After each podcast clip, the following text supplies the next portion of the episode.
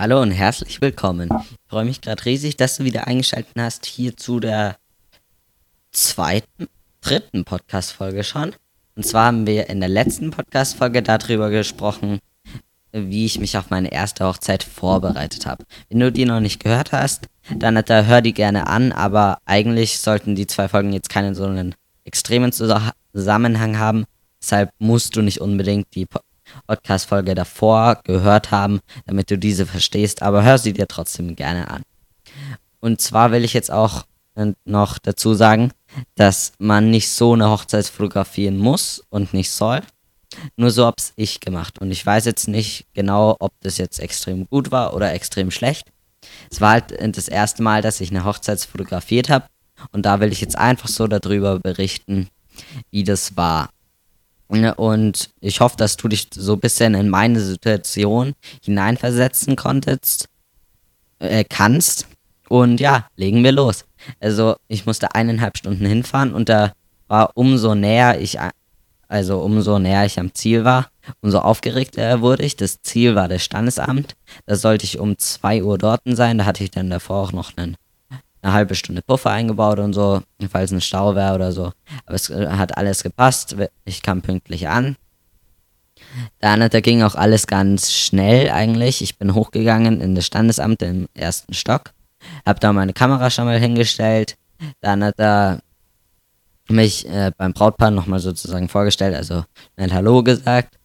Dann da wollte ich mich eigentlich noch beim Standesbeamten vorstellen und sagen, dass ich der Fotograf bin. Das habe ich dann aber nicht mehr geschafft, weil es schon losgegangen ist.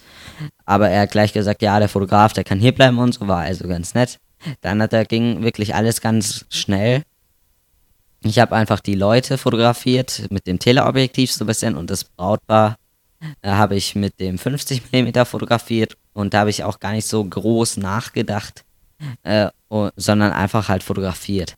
Danach ging es zum Empfang, der war unten am Standesamt. Da kann man auch gut immer andere Leute mit in den Vordergrund nehmen, wenn die sich umarmen. Weil wenn man vorne hat man dann, also ich meine nicht ganz im Vordergrund, sondern nur, wenn man nur zum Beispiel den Arm mit in den Vordergrund nimmt, dann hat man vorne was, das unscharf ist. Dann kommt die äh, Person, die man eigentlich fotografieren will, ist dann scharf und der Hintergrund ist dann unscharf. Das finde ich sieht immer ganz gut aus, wenn das so dreidimensional ist sozusagen. Und da kann man auch ganz gut natürliches Lachen und Tränen fotografieren, weil meistens merken die gar nicht richtig, dass sie fotografiert werden. Das kann man natürlich später auch noch ganz gut machen, aber am besten ist es gleich, wenn man da ein paar schöne Aufnahmen holt. Und ich habe auch versucht, äh, das immer bei jeder Person, die umarmt wurde, dass ich von jeder Person ein Foto dann habe. Weil so weiß man auch gleich, wer alles da, da war und sieht die alle. Und später ist es dann ein bisschen schwieriger, wenn alle woanders sind, dass man von jedem auch ein Foto dann bekommt. Dann ging es zum Gasthaus. Da habe ich dann ein paar natürliche Aufnahmen mit dem Teleobjektiv gemacht. Mein Teleobjektiv war das von Canon das 75 bis 300 mm mit Blende 3.5 bis 5.6. 5.6 glaube ich war das leider eben nicht offenblendiger. Deshalb konnte ich auch drinnen in dem Saal das nicht nutzen, aber mehr dazu später. Und ich habe auch noch ein paar Weitwinkelaufnahmen gemacht, dass man einfach so die Location sieht. Ich finde, es sind nicht immer die besten Bilder, aber die gehören einfach dazu, dass man weiß, wo das fotografiert wurde.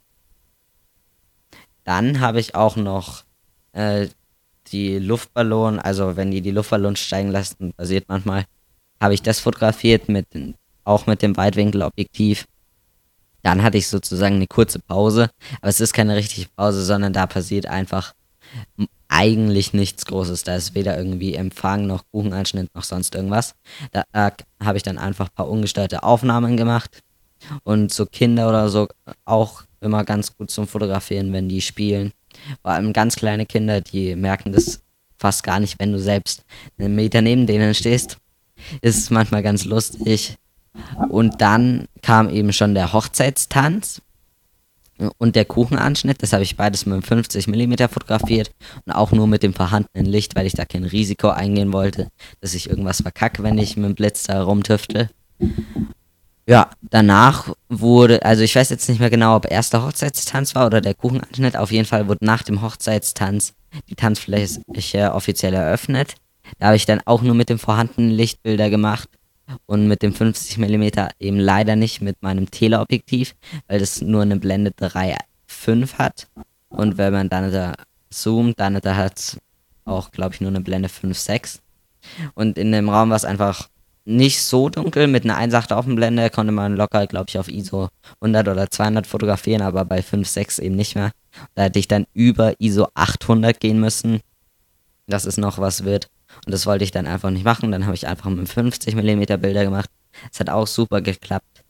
Nur so Bilder von den Köpfen oder so konnte man dann nicht so gut machen. So hätte habe ich auch einmal ausprobiert, bin ich ein bisschen näher rangegangen, aber dann merken die das natürlich auch und schauen dann in die Kamera und lächeln so.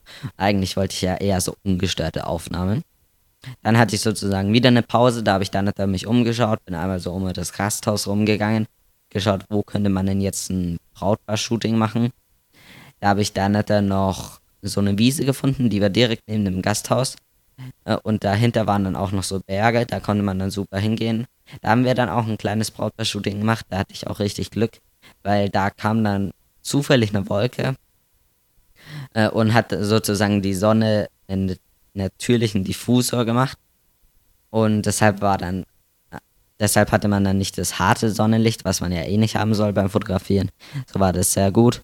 Aber da muss ich ehrlich sagen, habe ich nicht so viel gemacht. Da haben wir nur so drei, vier Bilder, also drei, vier Bilder, drei, vier gute Bilder da gemacht. Äh, äh, drei, vier Posen, drei, vier. Also es waren schon mehr Bilder, aber auf jeden Fall waren nur so drei, vier Posen, äh, die wir gemacht haben, weil weiß ich jetzt eigentlich nicht mehr ganz so genau, warum wir da nicht mehr gemacht haben. Aber ist ja jetzt auch egal. Dann, da ging es eben zum Brautverziehen. Ich weiß jetzt gar nicht, ob es das nur in Bayern gibt. Schreibt mir mal bitte in die Kommentare äh, oder per E-Mail oder per Instagram, ob es das auch in anderen Bundesländern gibt.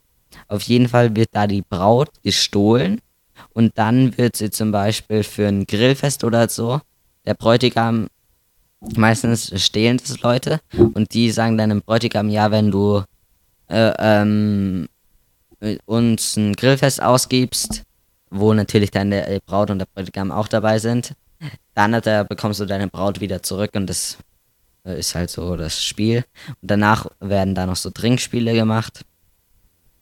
Und da gab es aber eigentlich gar nicht so viel Verschiedenes zum Fotografieren, weil da passiert halt einfach nicht so viel. Die singen da dann mal ein bisschen oder es werden irgendwelche Gedichte manchmal auch vorgetragen. Aber so passiert da eigentlich nicht ganz so viel. Deshalb bin ich da dann mal so nach einer halben, dreiviertel Stunde oder vielleicht war es auch eine ganze Stunde, wieder rausgegangen und habe noch Leute fotografiert, die nicht da waren. Also ältere Leute oder Kinder gehen da meistens einfach nicht hin. Die bleiben dann oben. Also in meinem Fall war es jetzt oben, das Gasthaus. Oder die bleiben dann einfach draußen. Und dann habe ich äh, mit denen, also von denen ein paar Bilder gemacht. Und da war dann auch schon so, ja, ich kann jetzt noch so ein bisschen ein paar Bilder machen, aber es gibt dann eigentlich ab so würde ich sagen 9 Uhr dann nicht mehr so viel zum Fotografieren. Dann hat er später bin ich dann nochmal zu diesen Brautverziehen gegangen. Da war aber dann auch wieder nicht viel anders, wobei ich da halt ganz viel mit dem Blitz machen hätte können. Aber das habe ich einfach nicht realisiert und dann auch nicht gemacht. Aber ich finde, es war jetzt auch nicht so schlimm, weil ich war da einfach schon fertig. Im Nachhinein denke ich mir natürlich, ja, hätte ich doch lieber da noch mit dem Blitz was gemacht und so, aber kann ich ja dann ein anderes Mal machen. Und um 10 Uhr ging es dann nach Hause.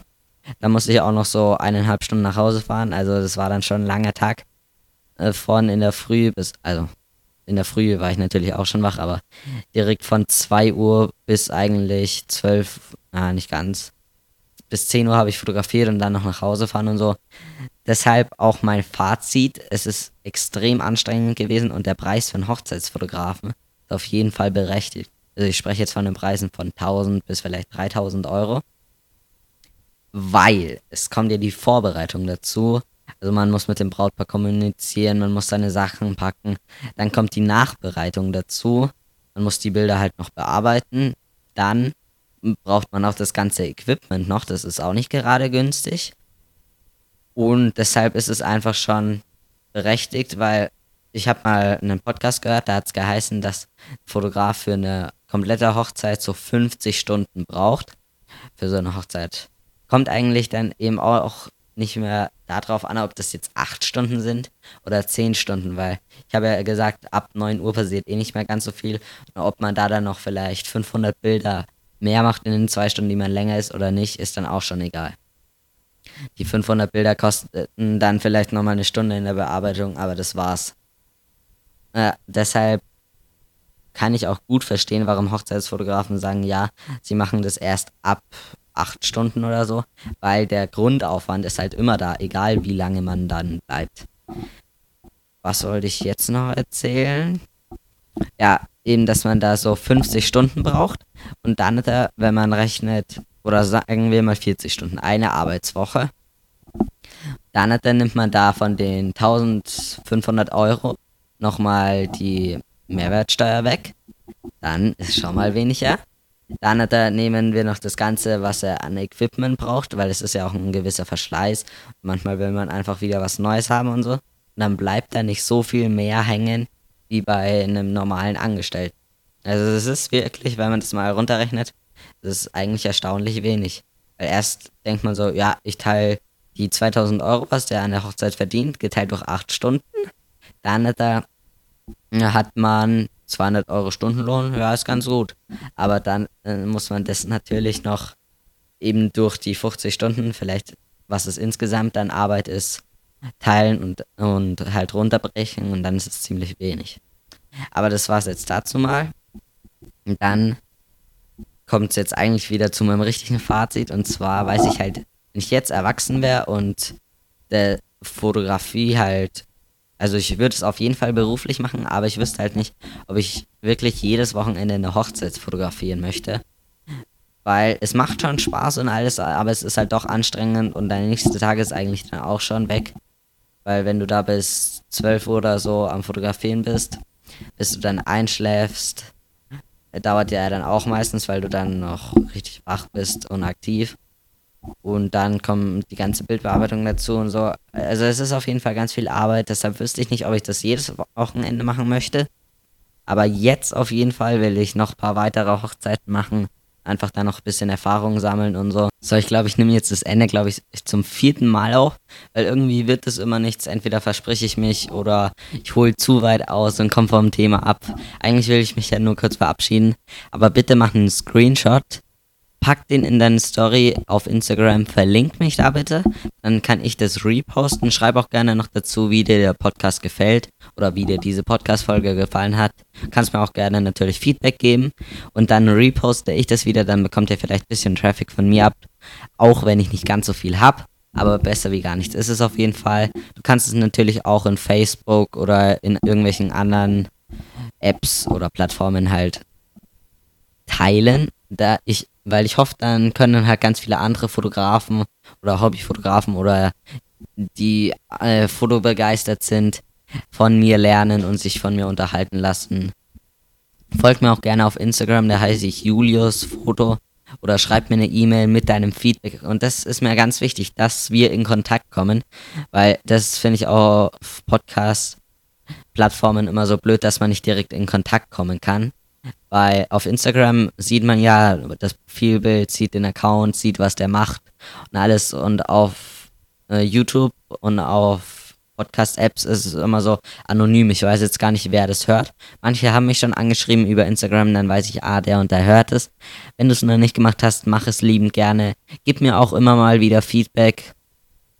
Schreib mir auch vielleicht ein paar Themen, über die ich mal quatschen soll. Wenn du mir wenn du mit in diesen Podcast mal kommen möchtest, kannst du das auch gerne machen. Schreib mich da einfach an. Lass uns in Kontakt kommen. Wie gesagt, mach auch bitte den Screenshot, dass der Podcast bekannter wird. Du kannst auch einfach ein Bild machen, wie du im Auto sitzt und den Podcast hörst oder in der Bahn oder wie auch immer. Ganz kurz noch Werbung. Gib mir auch gerne eine iTunes-Rezession. Dann wird der Podcast dadurch nochmal bekannter. Ja, aber bevor ich jetzt zu viel Werbung mache, Hör ich lieber auf. Ich hoffe, dir die Podcast-Folge gefallen. Wie gesagt, mach bisschen Werbung bitte für den Podcast. Wir sehen uns beim nächsten Mal. Hau rein. Ciao, ciao.